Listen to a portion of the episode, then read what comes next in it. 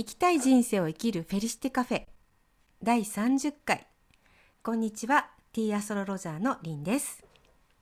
こんにちは、片幅ひろこです。今日も引き続き遠隔収録で行います。本日は2月12日水亀座の新月ですえっと、水亀座といえば2020年の年末に、えっと、グレートコンジャンクションを迎えたっていうのは記憶に新しいかと思うんですけれどもそこから初めての水亀座新月です。この1年の鍵となるような重要な節目となりそうな予感がしています。今日もじゃあ、興味深いお話いろいろ出てきそうなので、よろしくお願いします。はいよろしくお願いしますお茶とスイーツですかね。はい。はい。えっ、と、じゃあ今日はりんさんからお願いします。はい。えーっとですねここのところずっと寒いじゃないですか。あ私だけかもしれないですけけどねいやすごく感じて寒いるのね。はい、えーなのであの生姜入りのくず湯を用意しました。あ温まりそうです。ね。生姜もね。体を温めるし、くず湯もね、はい。体を温める。へそう。ーね。ひろこさんは？私は、えっ、とね、永楽屋さんのうん調布っていうお菓子で、へーあの、牛皮が、うんなんて言うんだろう。焼いた皮で包まれてるうーんおかしいな。伝わるかな？ちょっと表現が、あのインスタで楽しみにしてます。はすいません。ちょっと上手にね、表現ができなくて。ね、なかなかね難しいですよね。そう。ね、はい。でもまあ、で、お茶は、うんえっとお茶、はあ、ごめんね。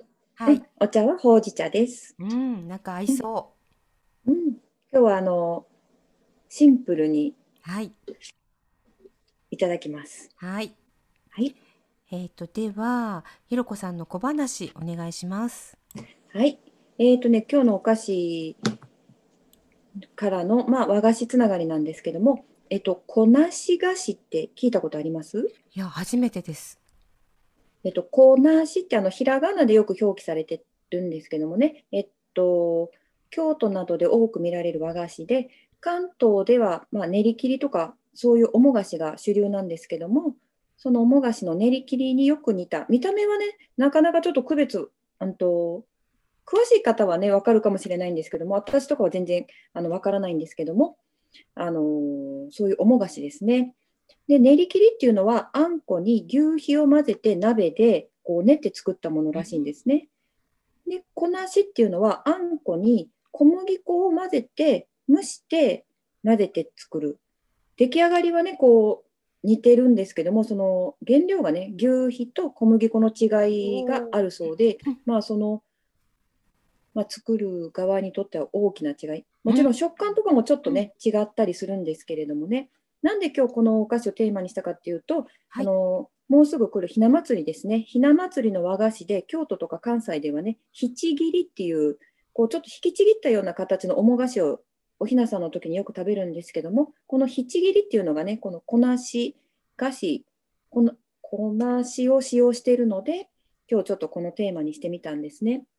でごめんなさい、えっと、もうちょっと派生すると、調べてて面白いなと思ったのが、この虎屋さんとお菓子の、あの、虎屋さんってありますよね。はいで虎屋さんのおも菓子で、洋館製って書いたのがあるんですけども、うんこの洋館製っていうのは、あの、こなし製、こなしのことなんだそうなんですよ。で、なんでそういうかっていうと、うんえっと、虎屋さんって東京のお菓子屋さんっていうイメージで、まあなんかこう、あの、思っていらっしゃる方が多いと思うんですけども、現在もね、あの、現にね、虎屋さんは東京に本社を置いてるし、そこをメインに活動してあるんですけども、もともとね、室町時代に京都で創業したのが始まりの虎屋さんで、天皇の方にね、あの和菓子を献上して、皇室御用達のお菓子屋さんだったんですけども、あの明治時代にね、天皇が明えっと、京都から東京に移った時に虎屋さんもね、一緒に東京へ行って、今では東京で活躍されているので、まあ、あのそういう今の、ね、印象があるんですけども、その名残でね、その時のこなし、京都の、まあ、特有というか、まあ、あのお菓子なんですけども、関東で作られている虎屋さんでは、洋館製と表現して、まあ、こなしのお菓子を出してはるそうなんですね。なるほど。うん。うううん。ん、あのだからちょっとあの今日、う、うん。ん、トラヤさんのね、うん、うん、お菓子とか見るとね、よく見るとあの書いてあるので、はい、うん、またちょっとそれを見て楽しんでください。はい、ありがとうございます。えっとですね、今日はリスナーさんからのお便りを2つほど紹介したいと思います。はい、あのまあひろこさん、一つ目はねひろこさんになんですけれども、おえーとはい、はい、最近特にいいなと感じているのはひろこさんの肩肘の張らなさ。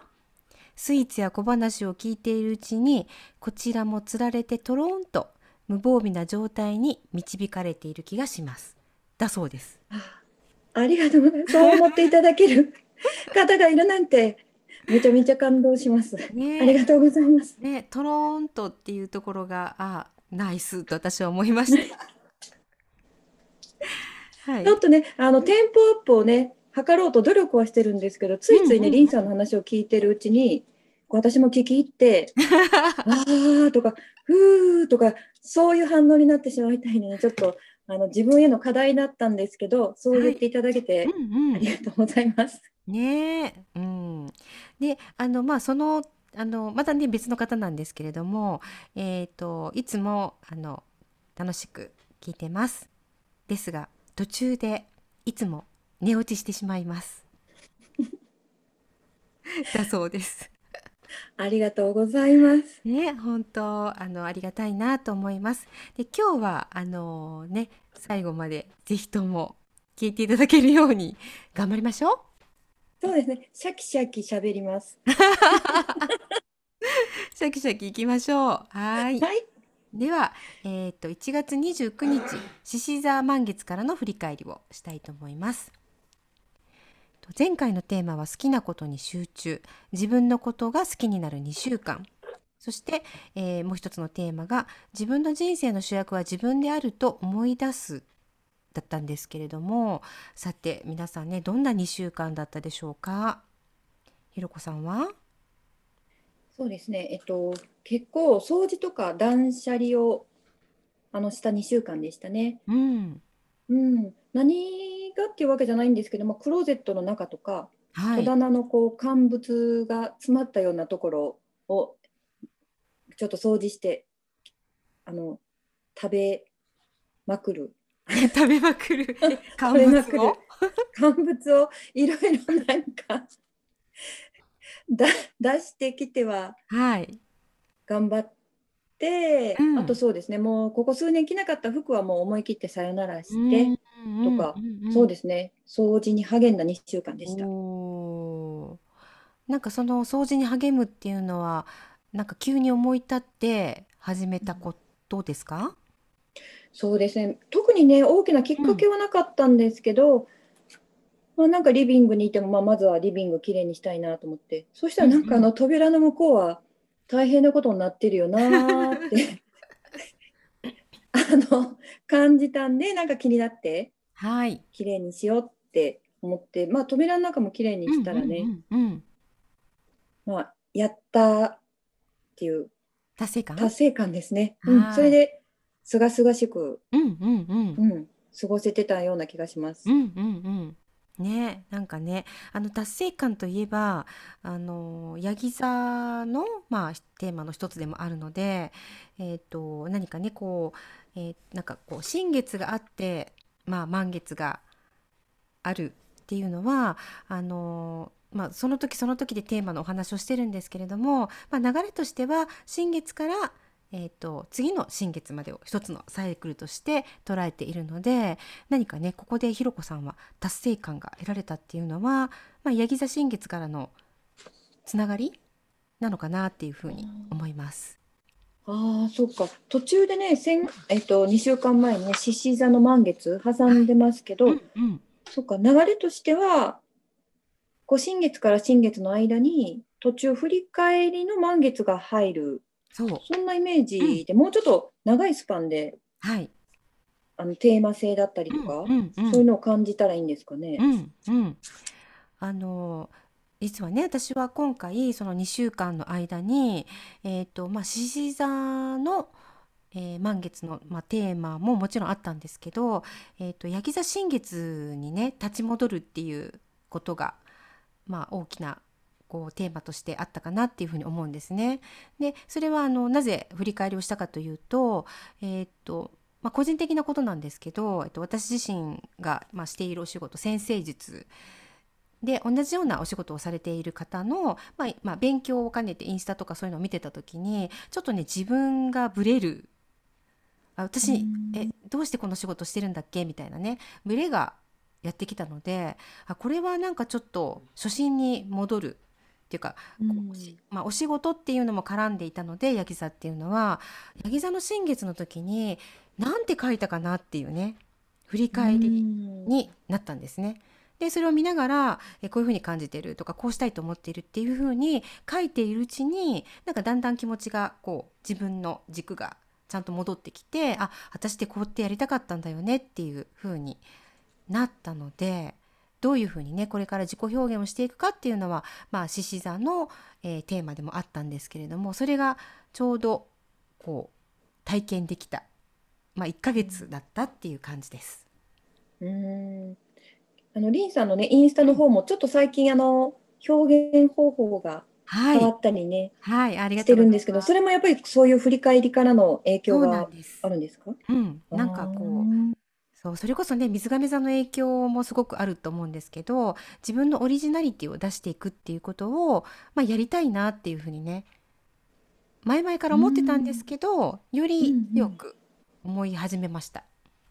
ああ、うん、そうか。じゃうんあそういうちょっと長いスパンでまた振り返るのも、うん、ねいいきっかけをうん得られそうですね。はい、うん。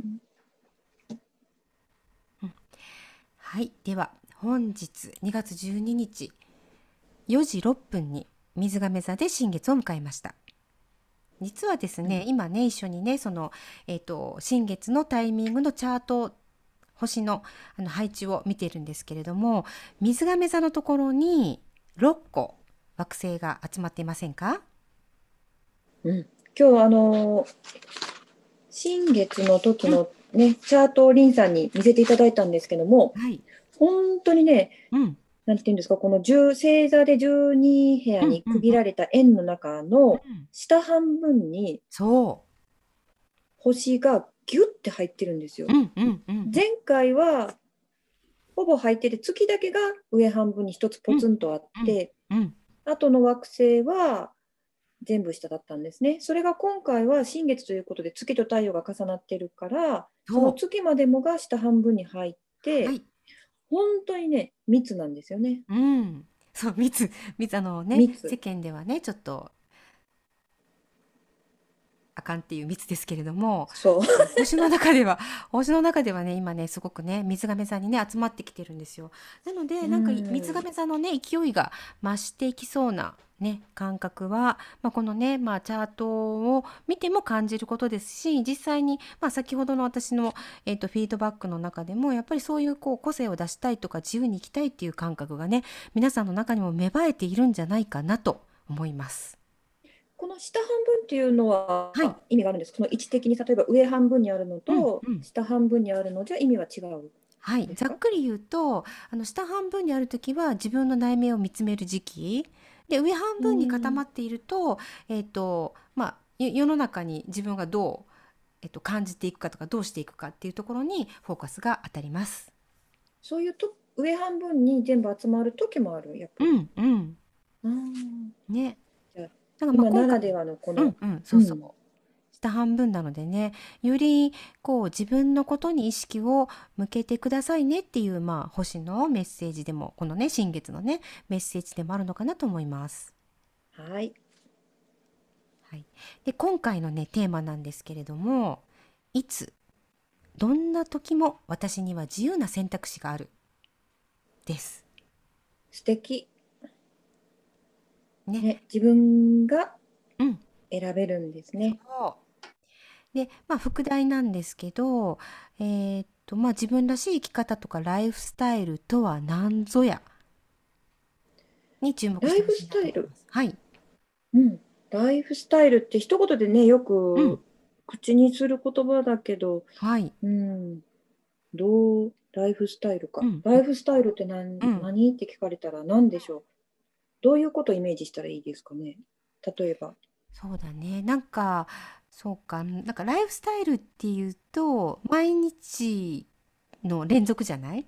その人の。うんうんうんだからなんか継続的にやっていることっていうふうに捉えてみたらどうかな？うん、なるほどなるほど。うんうん。うんうんまあ、人によってはそれがお仕事になるかもしれないし、えっとまあうん、家事も継続的にねやっていることかもしれないしそれぞれのね、継続的にやっていることに、まあ、注目してみてください。はい。それでは、えー、と今日の水亀座のキーワードを教えていただきたいんですけども、はいこのね水亀座ってねうん私の中のイメージ、こう亀と水と両方あるんですけども、はいこう注目するのはねその、うん水の流れみたいなのうん。に注視するのか、それとも入れ物ですね、うん。水の亀うん。を注視したイメージを持てばいいのかこう水亀座ってすごいちょっと捉えにくいんですけどどういうイメージですか、はい、えっとまずはあの水亀座ってね水が入っているから水の質っぽいんですけど、実は、まあ、あの火風水あ火地風水っていう風に4つの元素に分けることができるんですけれどもその中で水亀座は風なんですね。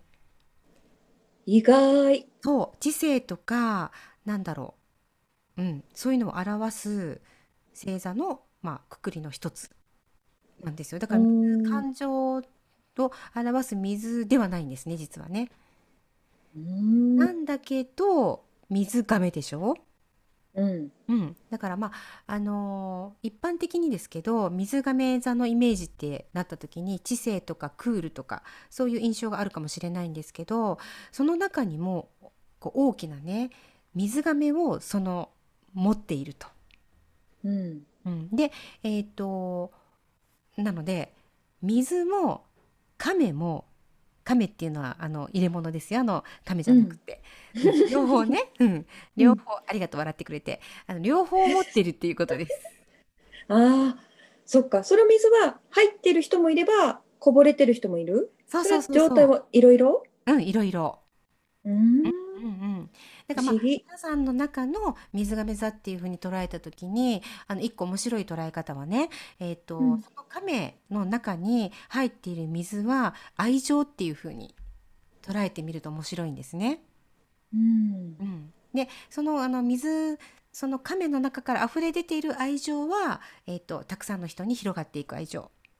うーん。でだから満たされてない時に人にあの人のためになるっていうふうにやっているとなんかその人自身が疲れてしまったりとか。こんなにいっぱいしてるのになぜあなたは私に返してくれないのっていう亀をね水でいっぱいにしたいっていう欲求が生まれちゃうんですね。ああなるほど。うん。まあ、ちょっと水亀座のテーマと離れましたけどでも皆さんの中にもね、このねみあの水が入った亀っていうのはあるので、うんうんイメージがちょっとしやすくなりました。はい、うん。じゃあそれの水亀座のキーワードを教えてください。はい。えっ、と一言で言うと何かっていうと、あの水を水じゃない道。道を切り開き自由な世界へ飛び飛び出すじゃなくて旅立つ。はい。っていうね、うん。まああのキーワードがあるんですけれども、じゃあそれってどういうことなの？って言った時にえっ、と出てくるまあ言葉が、えー固定観念を打ち破る刷新する自由選択肢がある。それはまあどういうことかというと理想の生き方を追求するってことなんですね。そして利害関係を超えた交流や人脈作り。そういうのはよく象徴されるのがインターネットとか SNS それからフリーランス。そして宇宙や星。で最後に博愛精神で世界全体を見るっていうようなキーワードがあります。なんかこのキーワードを聞いてると、はい。なんかやっぱりイメージするのは宇宙、うん宇宙っぽいっていうか、こう、そうですね、うん、リアルなこう姿がちょっと描きにくいようなイメージで、はい、うん、広いね、こうん。の宇宙の空間の中に小さな星があって、その中、自分がね、自由にっていうテーマもあったしね、自由にこう動けるようなイメージが、うん、してきますね。ね。うんうんうんうん。そうまさにねあの人によってはあのみ水亀をなんか宇宙人っぽい、うん、でおそう形容する人もいます。へえ。で私は水亀座なのでいやもしかしたら宇宙から来たのかもしれないっていうね。詳しくはあの番外編で宇宙人のね詳しく 詳しくお願いします。はいわかりました。はいでは次ですね。えっと今回のね、うん、新月はどこのお部屋に入ってるか教えてください。はい。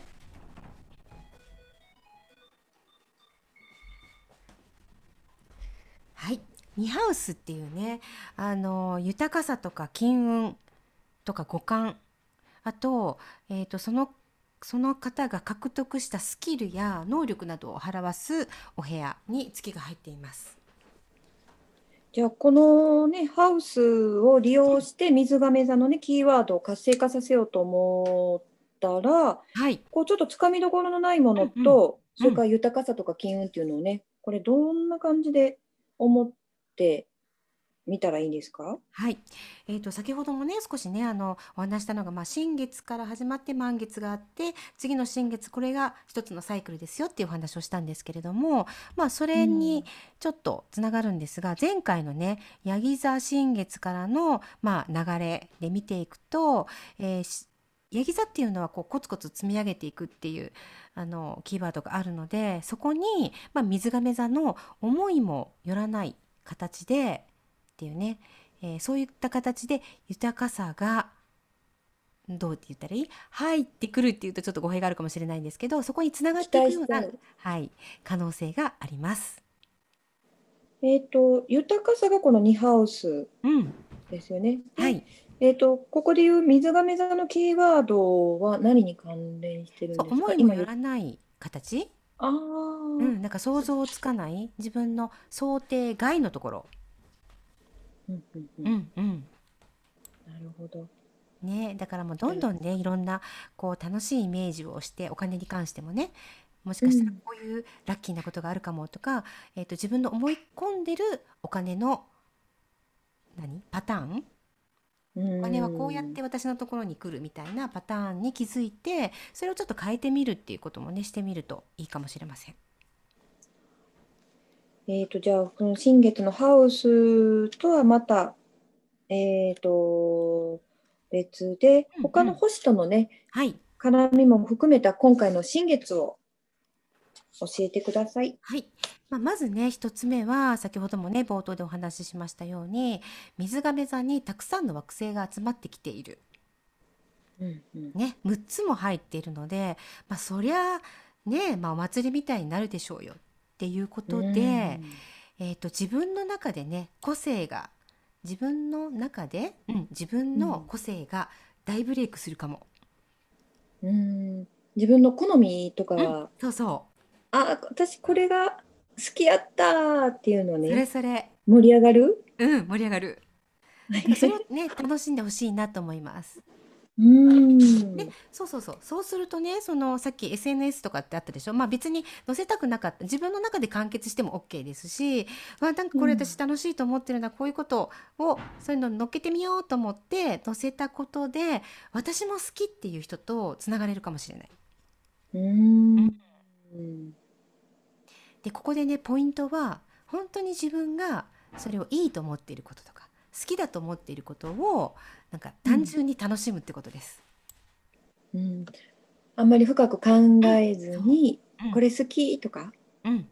そんな感じで接したらいいんですね。そうそう。うん。なんかどう思われるかじゃなくて、私はこれが好きっていう感覚がいいかなと思います。はい。それからハウスも絡めて、うんうんうんうん。そうさっきねちょっとお話ししましたけどその、えー、と愛情とかね金運とかの扉が開かれる、まあ、配置なんですね。でそれはどうやったら開くかというと常識を疑うっていうことで開かれる可能性がある。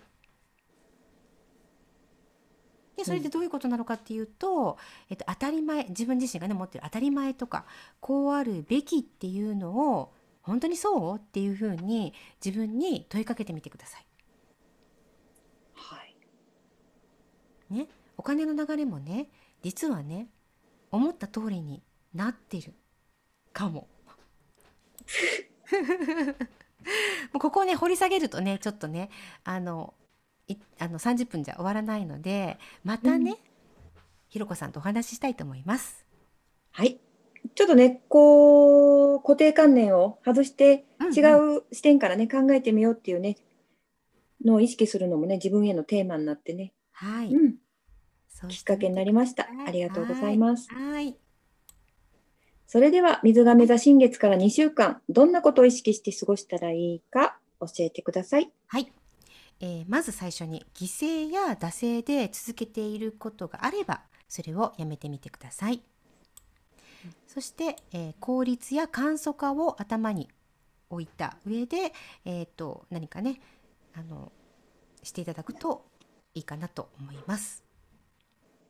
宇宙や星に関する番組や、えー、と本を見たりだとかっていうのをしていただくと自然とね固定観念が打ち破られるのでおすすめです。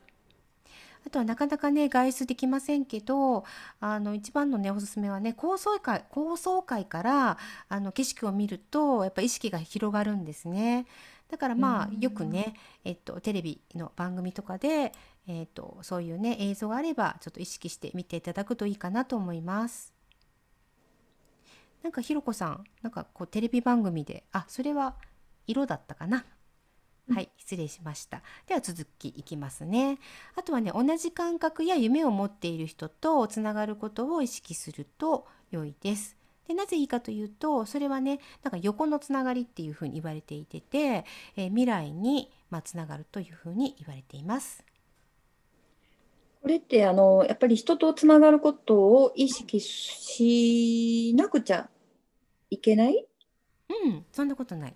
あの、そう、それこそ何々しなきゃいけないっていうのを外すっていうのが今回のテーマあるので、例えばそうしたいな、同じ感覚や夢を持っている人とつながりたいなって思う人は、ぜひそうしてくださるといいと思います。うん。なんかそう思ってない、うん。うん、人に無理にそうしなさいって言ってるわけではなくて、えー、とでもねなんかうーんとこの水亀座のエネルギーが私たちのところに降り注いでいるってことはなんとなくそうしたいなって思ったりするかも。ああ、そうか。今は、うん現時点ではね、そそう、つながりたいとか広げたいって自分的には思ってないかもしれないけど、うん、そういうタイミングが来るそかも？ううんうん。2週間楽しみにしてて。うん。無理に意識はしなくていいんですよね。普通に好きなことを、うん。うん、うんうん楽しいなと思ってればいいですね。はい。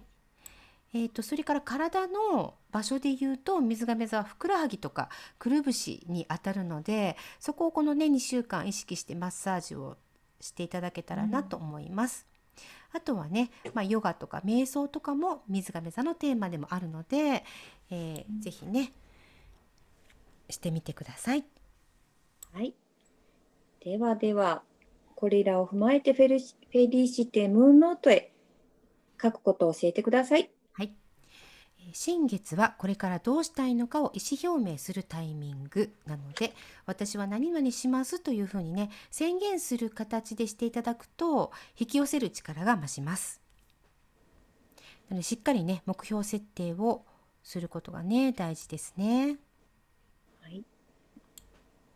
でアファメーションの例なんですけれどもえーっと私はねあ私はねじゃないね私は新えっと 水亀座新月この日から何々することを宣言します。っていうのがね、まあ、一番あの皆さん書きやすいかなと思うんですけどその他にね、まあ、一応一例として挙げていきたいなと思うのがあの水亀座ってねなんかなぜだかわかんないんですけどフリーランスっていうキーワードあるんですね。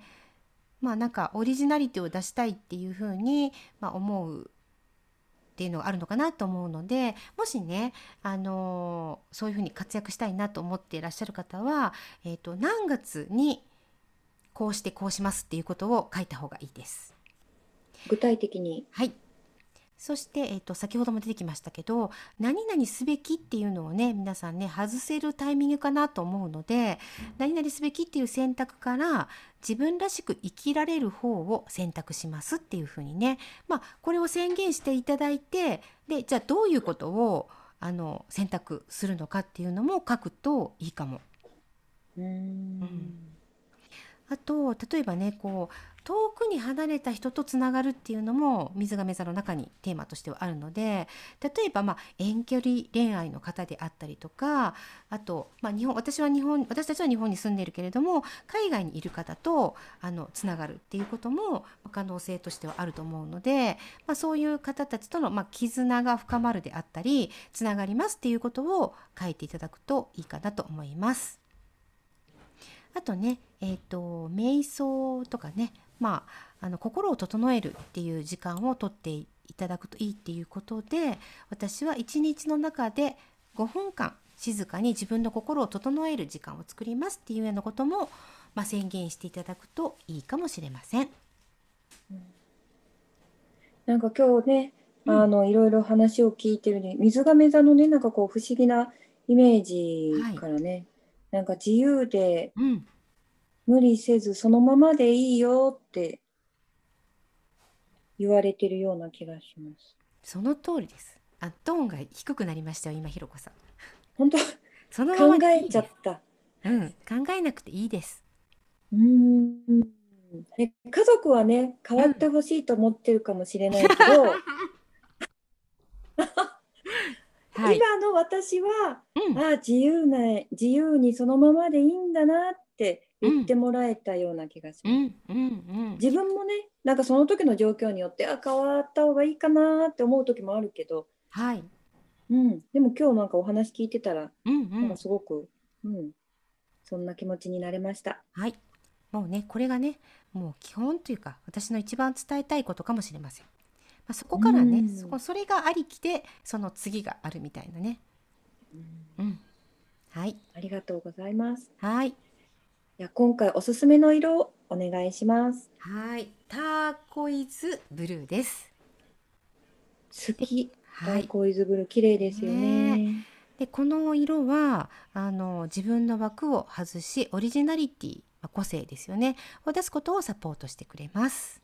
今回ね、この水亀座のテーマも関して、この個性とかオリジナリティとか、すごく何回も出てきますね。はいはい。で今回のこのターコイズもそういう意味合いを持った色うんうんということですかね。ねえ。だこの色ってどどんなところで目にします？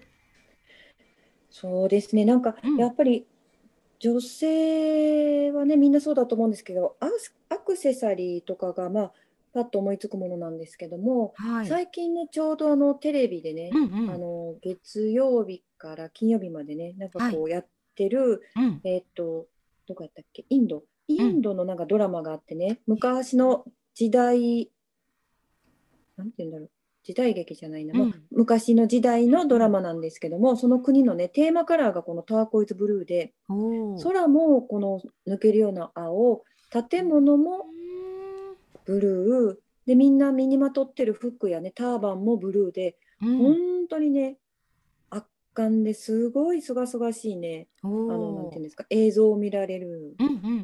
ドラマなんですね。すごくいい。あの、お話自体はうんね、本当かどうか知らないですけども、その 視覚的にね、ああ、すごいなーって、はい。うん、思うことがあるドラマを今ちょうど見てたんで、このうん。今日のターコーズ聞いてね、真っ先にね、そのドラマを思い出しました。おーそう。なんかやっぱり映像とかで見るのってその人の意識に入っていきやすいからいいかも。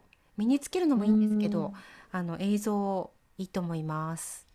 はい、はいありがとうございます。ありがとうございます。では最後にお知らせです。はい。フェリシテカフェ専用 LINE アットでは、満月、新月の時にリンさんからメッセージをお届けしています。ご興味のある方は番組のエピソードメモにリンクを貼っていますので、ご登録お願いいたします。はいお願いいたしますでは、次回は、えっ、と、2月27日の満月ですが、はい乙女座の満月か。はい、乙女座の満月です。またね、ちょっとね、えっ、と前回獅子座の満月、そして今度えっ、と水亀座の新月、で次に来る乙女座、あ、乙女座ね、楽しみですね。はい。はい。では今日もありがとうございました。はい、ありがとうございました。